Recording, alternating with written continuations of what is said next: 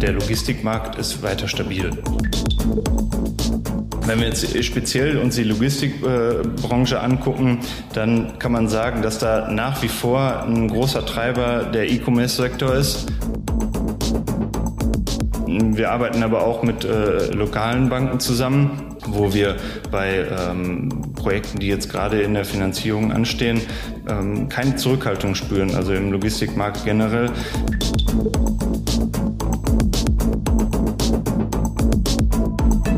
Ist der Immobilieros-Podcast von Immocom.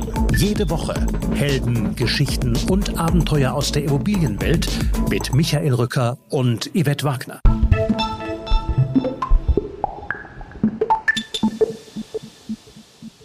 Wir spüren keine Zurückhaltung der Banken, sagt Julian von Hodenberg. Logistikimmobilien sieht der Senior Projektmanager der Delta Development Group als ein sicheres Investment.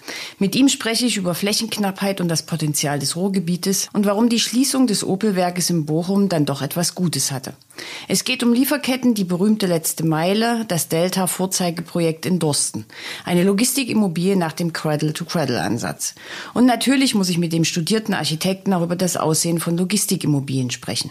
Bevor es losgeht, noch mehr Podcasts und alle Informationen zu unseren Veranstaltungen gibt es auf immocom.com. Und jetzt viel Spaß mit Julian.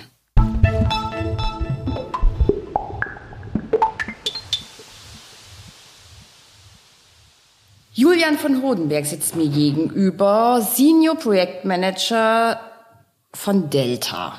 Hallo. Hallo Grit.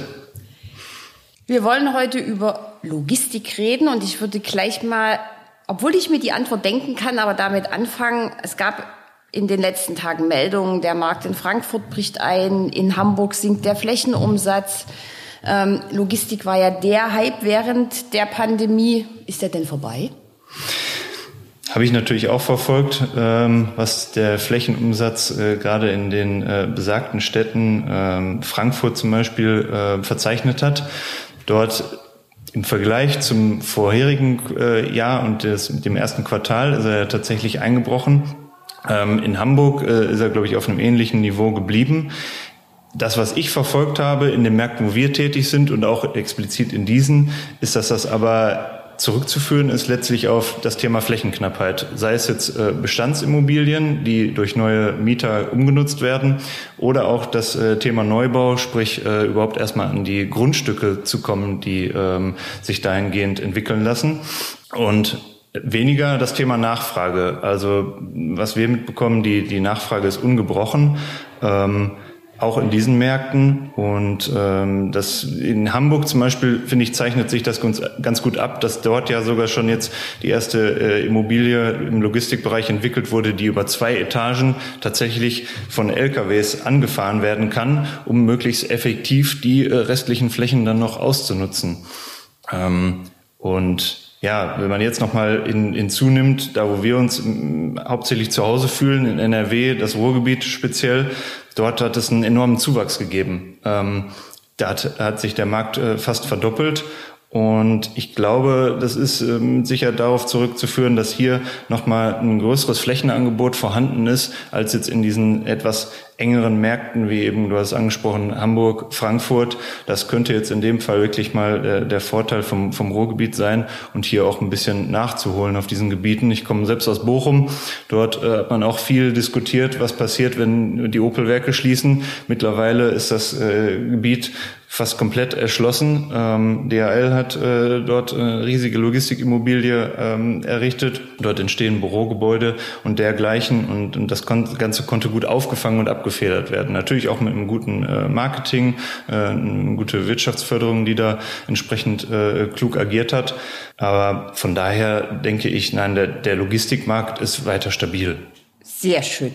Ähm dann lass uns jetzt mal noch nicht ins Detail gehen, sondern erzähl mal ein bisschen was zu dir, äh, über deine Ausbildung, deinen Werdegang und auch ein bisschen was zu Delta, eigentlich ein niederländisches Unternehmen und jetzt auch in Deutschland unterwegs.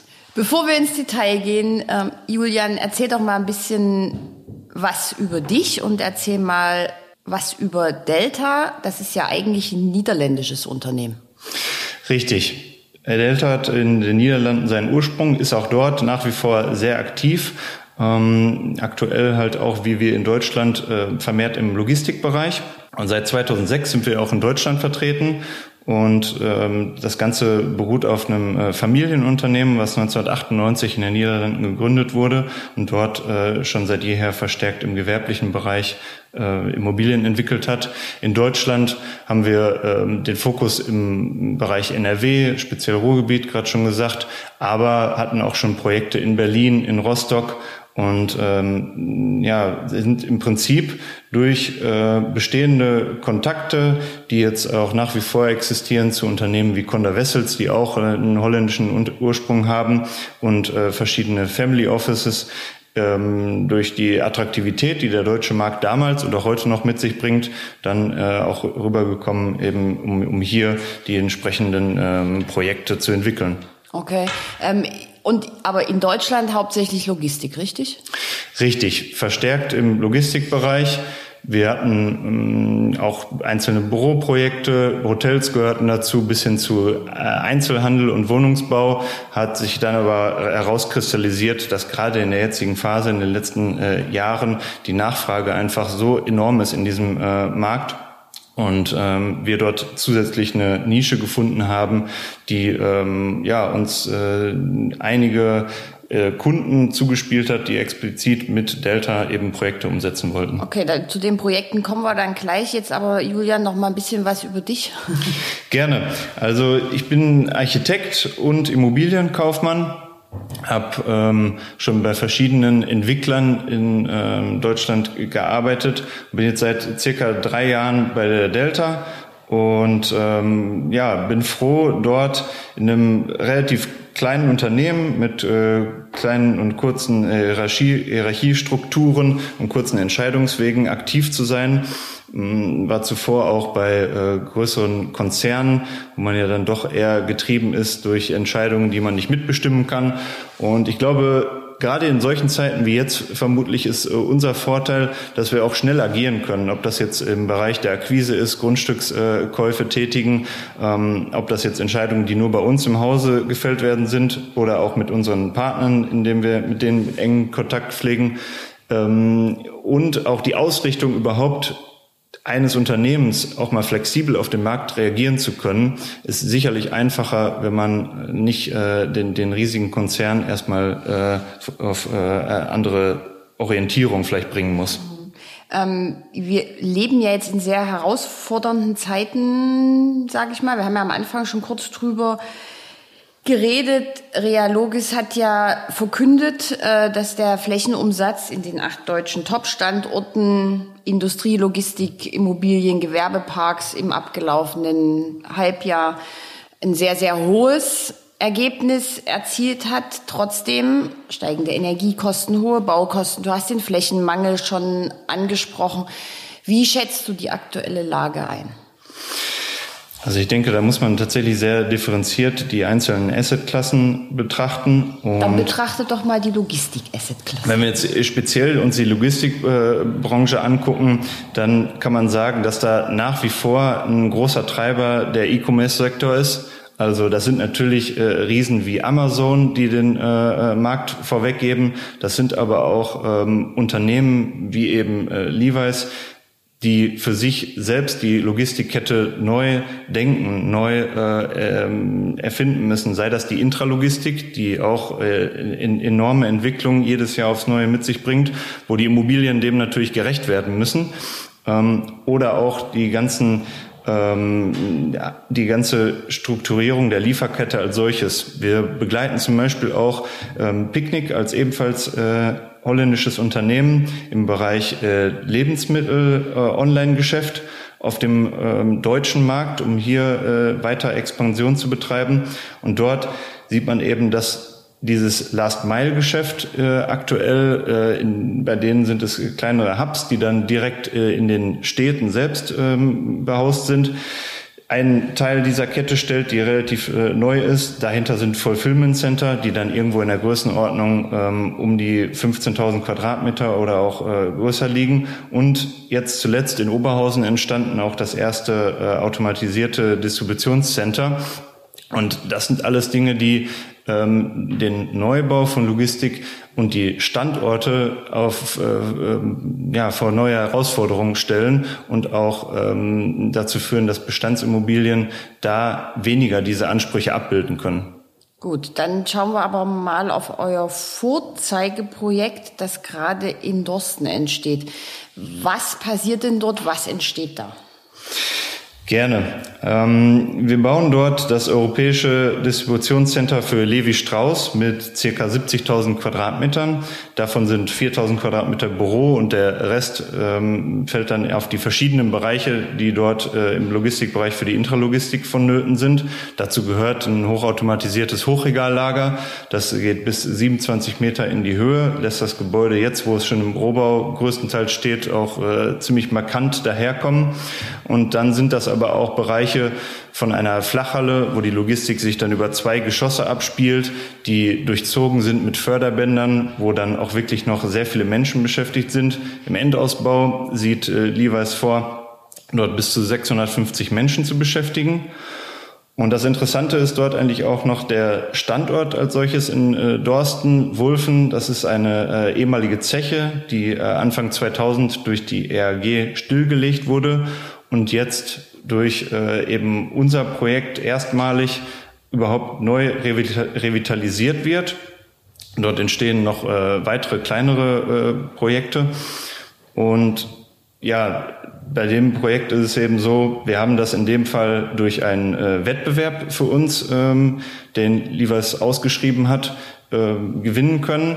Der Fokus war dort eben auch auf das Thema Nachhaltigkeit und im Bereich Gerade Logistik ist das noch äh, gerade im Aufkommen und da konnten wir eben schon auf die Expertise, sei es in Holland und, und äh, Erfahrungen in dem Bereich als solches zurückgreifen und haben ergänzend dazu eben auch eine extravagante Architektur gewählt, die ähm, ja so womöglich eher mal in Holland anzutreffen ist, als man das hier so in den üblichen Gewerbegebieten gewohnt ist. Okay, da reden wir gleich drüber. Ähm ich fand sehr spannend, ähm, ihr habt in der Pressemitteilung, die so ein bisschen den Start des Projektes, was, was entsteht da, die ihr rausgegeben habt, ähm, da gibt es einen expliziten Dank an die Nachbarn. Ähm, jetzt hast du gerade gesagt, das Gebäude kommt auch sehr, sehr markant daher. Wir erleben ja aber immer öfter, dass Kommunen, auch die Nachbarschaften, die Anwohner sagen, ja, also Logistik ist ganz wichtig und ja, ich möchte mich auch beliefern lassen, aber not in my backyard. Wie, wie war das da und wie erlebst du diese Situation in anderen Gemeinden? Also wir können bislang vom Glück sagen, dass wir dort äh, mit unserem Bauvorhaben in Dorsten ähm, auf keine große Gegenwehr gestoßen sind, sondern das Bauvorhaben tatsächlich, sei es von den direkten äh, Nachbarn, Anwohnern und von den Dorstnern selbst gut angenommen wird. So zumindest mein Anschein und die, die Rückmeldung, die wir im Moment bekommen. Und wir bemühen uns natürlich aber auch äh, zu dem, ob es jetzt äh, die direkte Ansprache von Nachbarn ist oder auch über Presseartikel die Bewohner mitzunehmen. Und ich denke, das ist ein, ein wichtiger Aspekt, um eben auch ähm, ja, Transparenz zu zeigen und ähm, das Ganze auch äh, absehbar machen zu können. Ich meine, die Einschränkungen, die jetzt mindestens was äh, unseren Baustellenverkehr anbelangt und vielleicht auch mal bei gewissen Bau, Baumaßnahmen äh, die akustischen ähm, Einschränkungen, sind nicht von der Hand zu weisen. Von daher ging eben auch in dem Fall der Dank dort äh, an, an die, die Nachbarschaft, das zu erdulden. Glücklicherweise ist äh, trotz der Größe des Projekts so ein Bauvorhaben im Bereich Logistik ja verhältnismäßig schnell umgesetzt und dann geht es natürlich auch darum, was äh, findet man dort vor? Also was für einen Eindruck macht eben gerade so eine große Logistikhalle in einem jetzt zumindest lange Zeit lang stillgelegenen äh, Bereich von Dorsten. Und ich glaube, dass wir dort auch gut getan haben, eben diese besondere Architektur zu verwenden und nicht eben nur eine große Box, die da jetzt äh, mitten im Grünen steht und eben auch das Thema Nachhaltigkeit bedienen, dass wir gucken, dass wir da auch einen grünen Fußabdruck hinterlassen. Beschreib mal ganz kurz, bevor wir zur Nachhaltigkeit kommen, beschreib mal ganz kurz die Architektur. Also was ist da anders? Also Erstmal das Markante ist das Bürogebäude, das haben wir bewusst zur äh, Straßenfront ge ge äh, gesetzt. In dem Wettbewerb war man auch äh, frei in der Positionierung einzelner Bereiche Und somit, wenn man jetzt von der Straße dort ähm, das, das Grundstück erreicht, ist das das, was als erstes auffällt. Das ist ein äh, relativ äh, in, in Glas gehaltenes Gebäude mit einem hölzernen Eingangsportal und einer großen, imposanten Außentreppe. Das stellt auch nicht nur für die Besucher, die dort äh, zu erwarten sind, sondern auch für die Mitarbeiter den Haupteingang dar. Also das ist wirklich der Eingang und das Gesicht des Gebäudes. Und das ist überzogen dann auch noch mit einer ähm, Welle in der Hülle der Architektur, die sich tatsächlich über die ganze Logistikhalle, die Flachhalle drüber zieht, bis am Ende dann wirklich die äh, Lkw-Stellplätze ähm, im, im südlichen Teil des Grundstücks kommen. Und das verbindet das gesamte Gebäude.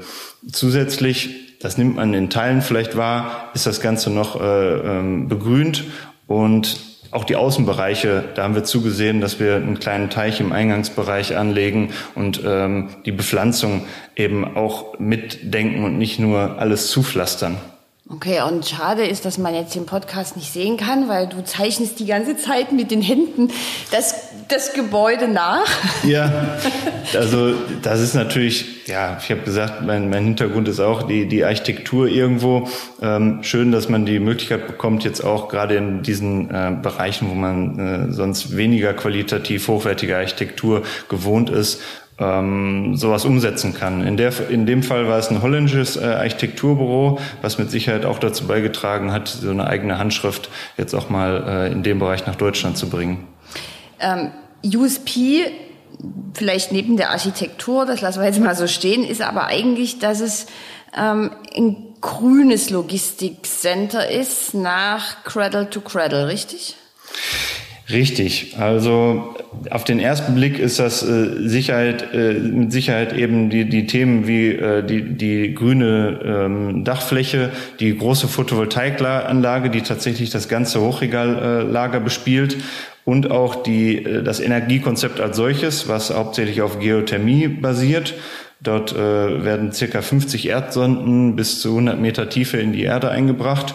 Somit äh, haben wir den Gasanschluss tatsächlich nur ähm, für die, die spätere Nutzung in einem Bereich der Halle, wo Waschmaschinen aufgestellt werden für die Jeansveredelung, aber nicht für den Bereich Heizen ähm, benötigt und gehen weitestgehend somit äh, autark wirklich äh, dort mit der Energieversorgung ähm, um. Zusätzlich haben wir zugesehen, dass die, die, der, der Wasserverbrauch im Gebäude durch äh, Regenwasserspeicherung zum Teil abgedeckt werden kann. Und das sind einfach Aspekte, die den Betrieb des äh, Gebäudes ähm, ja, nachhaltig gestalten. Und du hast es angesprochen, die C2C-Thematik. Das ist etwas, was ja darüber hinausgeht, beziehungsweise am Anfang des Projekts wirklich ein ähm, dazu zwingt oder dazu anregt, wie setze ich überhaupt jetzt äh, in den Baustoffen das Ganze so um und auch in der Baustofflogistik, dass ich auch möglichst wenig CO2 freisetze, die ich dann im späteren Betrieb zusätzlich noch einspare, aber da muss das Ganze ja eigentlich äh, beginnen schon. Und das ist ein, ein wichtiger Aspekt, also wirklich auf die Materialität zu achten, wie ist die zusammengesetzt, wie kann ich die dann auch noch weiter gedacht in einem späteren ähm, Abriss oder, oder Umnutzung des Gebäudes auch wiederverwenden. Also in keinster Weise ähm, Sondermüll und, und Verbindungen von Materialien schaffen, die sich dann nicht mehr auseinandernehmen lassen, sondern eben ja den, den Zyklus wirklich komplett betrachten, vom eigentlichen Bau, Betrieb und dann womöglich eben auch, ja, wir hatten gerade schon mal darüber gesprochen, wie lange steht so ein Gebäude bei 20-jährigen Mietvertrag ähm, und, und noch Optionen, kann man davon ausgehen, dass die Nutzung schon sehr nutzerspezifisch ausgerichtet ist. Das stimmt. Nichtsdestotrotz, ähm, was dann passiert in diesem Zeitraum und danach, das können wir jetzt noch gar nicht vorwegsehen. Also sollte man zusehen, dass die Materialien dann zumindest entweder in ihrer Form oder äh, recycelt wiederverwendet werden können. Okay, was sind das für Materialien? Das ist zum Beispiel ein großer Bestandteil der Fassade, speziell beim Bürogebäude, wo es viele Verbindungen gibt verschiedener Materialien, wurde in der Detailplanung darauf geachtet, dass sie sich alles äh, komplett wieder äh, rezyklieren lassen, also in Einzelteile auseinandernehmen lassen.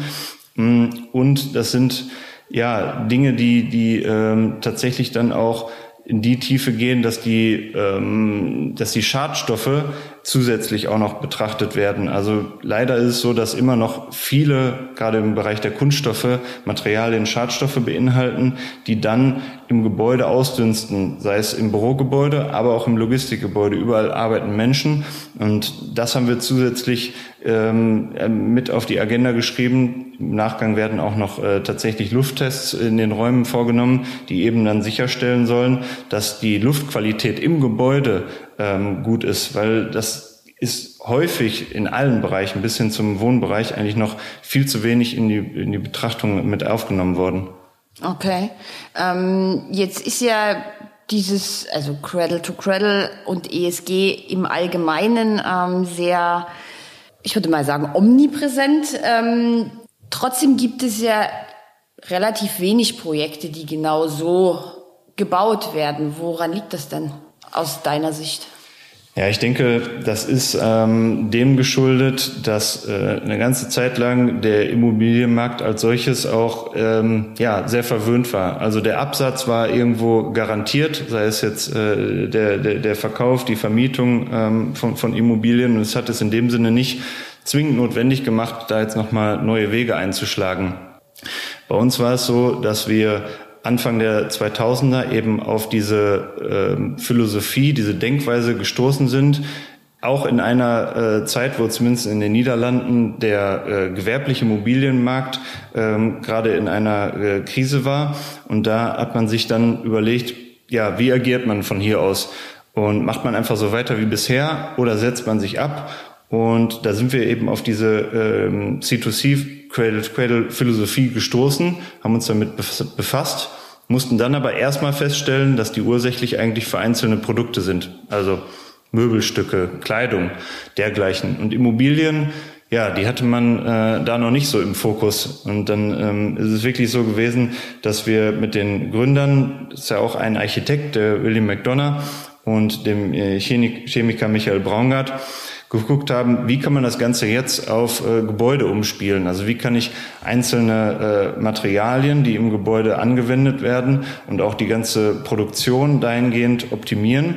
Und da sind, ähm, ist ein ganzer Gewerbepark mittlerweile in ähm, Holland entstanden, und zwar am ähm, Flughafen Schiphol in der Nähe dort von äh, Amsterdam wo Gebäude für große Mieter wie Bosch, Siemens, Mercedes und, und dergleichen entstanden sind, um ähm, ja, sich da ranzuwagen und diesem Thema überhaupt erstmal eine, ein Podium zu geben. Mittlerweile sind, wie ich finde, glücklicherweise ja mehr und mehr Entwickler auch in Deutschland ähm, auf diesen Zug aufgesprungen und haben sich dieser äh, Thematik bedient und angenommen was wir insofern als positiv empfinden, weil wenn wir als einziger Entwickler diese Denkweise umsetzen in unseren Projekten, hilft das äh, dem Markt als solches noch nicht. Also es muss ja wirklich breit gespielt werden, ob das jetzt über äh, den Wettbewerb äh, passiert oder auch über die Kommunen, die die, die Vorschreibungen ähm, dahingegen machen. Beispielsweise ist das Thema mittlerweile auch in, in vielen Ausschreibungen städtischer Grundstücke verankert, so dass man dort eben auch neben den äh, monetären Aspekten ähm, und der Architektur, dem Städtebau, die Nachhaltigkeit teilweise wirklich konkret auch mit äh, äh, dem Bezug auf Cradle to Cradle wiederfindet. Jetzt ist das ja alles ganz schön, wenn wir über Neubau sprechen. Was ist denn mit dem Bestand? Also der Bestand muss man sagen, war für uns bislang noch nicht so im, im, im Fokus. Ich will das aber nicht ausschließen, weil wie gerade schon gesagt, die äh, Flächenknappheit ist äh, definitiv vorhanden. Wir hatten das jetzt aber beispielsweise in einem Projekt bei, bei Köln, was wir äh, angekauft haben, auf dem stand eine ehemalige Logistikhalle in dem Fall. Die war aber tatsächlich ja, nur sechs Meter hoch, war eine alte äh, Blechhalle in dem Sinne wirklich. Da ließ sich mit dem Bestand das äh, Grundstück in der Form in keinster Weise ausnutzen und es wurde auch nicht den modernen Nutzeransprechen in irgendeiner Weise gerecht, die dann an solche äh, Gebäude gestellt werden. Also da, da, da kann man dann von Glück reden, wenn eben die Materialien, die man da vorfindet, möglicherweise auch schon gewisserweise wieder den äh, ja, recycelbaren Zyklen zugeführt werden können. In dem Fall war es eine Stahlhalle und das, das funktioniert ja schon ganz, ganz gut an der Stelle. Ich könnte mir aber vorstellen, dass, dass das mehr und mehr durch den Markt getrieben auch ein Thema wird. Von daher will ich nicht ausschließen, dass das für uns irgendwann interessant wird. Fest steht nur, dass es aktuell, sei es die Standorte, mehr aber auch die Immobilien, den äh, Ansprüchen an fangen wir an bei der Gebäudehöhe der Hallen und dann aber auch die Lasten, die dort eingebracht werden müssen mit Intralogistik, ähm, ja, nicht, nicht möglich macht, die äh, Immobilien in der Form nochmal wieder zu nutzen. Okay, also da habt ihr abgerissen? Da haben wir dann tatsächlich abgerissen und äh, werden komplett neu bauen, ja. Das ist in Bornheim? Richtig, das ist in äh, Bornheim und ähm, dort errichten wir eine 13.000 Quadratmeter äh, große Halle. Die ähm, ist ungefähr 15 Meter hoch, also deutlich kleiner als jetzt unser Levi's-Projekt, wird aber genauso auch wieder äh, Nachhaltigkeitsaspekte mit sich bringen.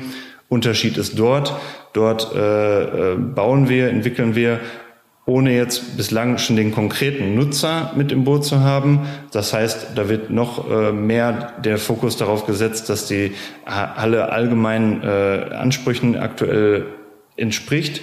Und ähm, man, man merkt eben, dass man da natürlich jetzt noch etwas freier ist, als jetzt, äh, wenn man einen konkreten Nutzer schon mit im Boot hat, wie jetzt bei Levi's. Andererseits hat das bei Levi's, um da nochmal kurz darauf zurückzukommen, auch da, aber auch dazu geführt, dass wir die verschiedenen Zertifikate, die wir dort anwenden, eben nicht nur aufs Gebäude anwenden können, in dem Fall LEED, wir haben auch schon viel DGMB-Zertifikat verwendet. Ergänzend dazu haben wir dort noch ein Well-Platinum-Zertifikat und das bringt dann mit sich, dass man wirklich den Nutzer schon mit ins Boot nehmen muss. Also das geht dann so weit, dass eben neben Anforderungen an Belichtung, Belüftung und, und, und äh, die Qualitäten des Gebäudes ähm, die Ansprüche bis hin auf das gehen, was wird in der Kantine für ein Essen serviert. Das können wir als Entwickler dann nicht mehr mitentscheiden und wollen es auch nicht vorschreiben. Und das ist äh, bei den beiden Projekten zum Beispiel schon ein, ein großer Unterschied, äh, den man da merkt. Okay. Und macht denn so spekulativer Neubau aus deiner Sicht ähm, Sinn? Also ich, ich, ich denke insofern schon, dass der Anspruch vieler Mieter doch ist, äh, möglichst schnell Flächen zu beziehen. Also ähm, von, daher äh, führt es uns dazu, dass wir, wenn es denn wenn wir bereit sind, und da sind wir in dem Fall, das Risiko zu nehmen, schon früh in die Entwicklung, in die Planung einzusteigen, ohne jetzt den konkreten Nutzer ähm, schon zu haben. Weil ich denke, die, der, der, die Nachfrage und der Bedarf ist einfach im Moment so groß, das merken wir zumindestens. Wir haben zwar vorgesehen, die Halle im Zweifel auch ähm, so aufzuteilen, dass es zwei Nutzern gerecht werden kann, aber im Moment haben wir schon mehrere Anfragen, die wirklich das, das ganze Gebäude dann auch anbieten wollen. Und das zeigt mir eigentlich, dass wir ähm, da genau richtig unterwegs sind. Mhm. Ähm, Dorsten wird äh, finanziert von der Bayern LB richtig? Richtig, genau. Ähm, wie sieht es denn allgemein mit Finanzierung aus? Wenn, wenn es einen Mietvertrag über 20 Jahre gibt, ist das wahrscheinlich einfacher als ein spekulativer Neubau. Sind denn die Banken wirklich so zurückhaltend, wie überall kolportiert wird? Können wir jetzt nicht ähm, sagen. Also genau, mit der Bayern LB haben wir, denke ich mal, für so ein ja, spezielles Gebäude in der Größe und äh, in dem äh, monetären Umfang, der da auch den es da auch abzubilden gilt, gefunden. Ähm, ja, die die die es gewohnt sind, Größenordnungen der äh, Kategorie deutschlandweit dann wirklich äh, abzuwickeln. Wir arbeiten aber auch mit äh, lokalen Banken zusammen wo wir bei ähm, Projekten, die jetzt gerade in der Finanzierung anstehen, ähm, keine Zurückhaltung spüren, also im Logistikmarkt generell. Ich denke, es gibt, wie gesagt, auch andere Assetklassen, die sind im Moment noch ähm, viel äh, akuter von der Krise betroffen, sei es die Baupreissteigerung ähm, oder auch eben die, die, die, die, die gestiegenen Zinsen. Und dementsprechend ähm, ja, es kommt es dem Logistikmarkt vielleicht da auch nochmal zugute, dass wir, dass es äh, vielleicht eine der wenigen übrig, übrig gebliebenen Assetklassen äh, ist, die es auch noch für Banken interessant macht, dort äh, zu investieren. Und erklär aber nochmal ganz kurz, weil darüber haben wir noch gar nicht gesprochen. Was passiert denn? Also was wird denn dann in dieser Halle gemacht? Also in, in dem Fall von, von äh, Levi's. Ja ähm, haben wir das Bürogebäude, was relativ äh, klassisch äh, bespielt wird. Äh, hinzu kommt dort aber in dem Bereich eben noch die Kantine, wo ähm, dann die kompletten Mitarbeiter wirklich äh, natürlich nicht nur Büro und Logistik ihren, ihren Zugang haben. Also da, da führen dann doch noch verschiedene Nutzungen zusammen, neben dem klassischen Büro, Umkleiden und dergleichen. Und äh, in der eigentlichen Logistikhalle haben wir den anschließenden Bereich, wo wirklich in- und outbound äh, passiert, also Waren angeliefert werden und dann ähm, ja in die einzelnen äh, Bereiche runtergespielt werden, die dann entweder den einzelnen Stores zugutekommen ähm, oder wirklich ins Online-Geschäft einzeln an die Kunden dann wirklich gehen. Und das kann man sich so vorstellen, dass da eben an der Decke auf dem Booten überall Förderbänder äh, existieren, bis hin zu äh, Spiralförderern, die das Ganze über mehrere Etagen äh, liefern. Und dann ja hin bis zu, zu Packtischen und dergleichen, wo dann wirklich ja, Menschen äh, das so zurechtpacken, wie es dann für den Kundenwunsch gebraucht ist. Und im Hintergrund das äh, wirklich große Lager, das ist dann voll automatisiert. Also da hat man dann wirklich über Schienensysteme, äh, Roboter, die die einzelnen äh, Pakete, Paletten auf äh, einzelne Positionen bringen und automatisiert dann den anderen Förderbereichen zuliefern. Wir haben noch einen speziellen Bereich, der gehört in dem Sinn zum Hochregallager, ist aber, spielt sich dann aber über drei Etagen ab. Und da ist auch nochmal äh, ein Bereich, wo dann wirklich an einzelnen Packstationen ähm, ähm, auch Retouren und dergleichen stattfinden können. Ah, okay, so haben wir das auch geklärt. Und dann habe ich gesehen, Raphael Thiesen von Brownfield 24 ähm, war bei euch und hat sich das angeguckt. Ihr bewerbt euch also für den Brownfield Award oder warum war Raphael da? Der hier auch schon im Podcast war. Also ja, zum einen sind wir Mitglied äh, in, äh, in, in dem Verein Brownfield 24 und äh, pflegen von daher schon den Kontakt zu ihm und den äh, Partnern, aber haben natürlich auch den Anspruch, äh, mit dem äh, Projekt nächstes Jahr dann hoffentlich auch den, den, den Platz abzuräumen für, die Nachhalt, für den nachhaltigen Bereich. Dieses Jahr war der Bautenstand einfach noch nicht so fortgeschritten, dass das äh, uns eine Teilnahme ermöglicht hat. Sonst hätten wir das natürlich so schon gemacht, aber nächstes Jahr sind wir definitiv dabei, ja. Okay, dann haben wir das jetzt auch geklärt. Julian von Hundenberg, vielen, vielen Dank für das Gespräch und bis ganz bald. Danke, danke, Ritt.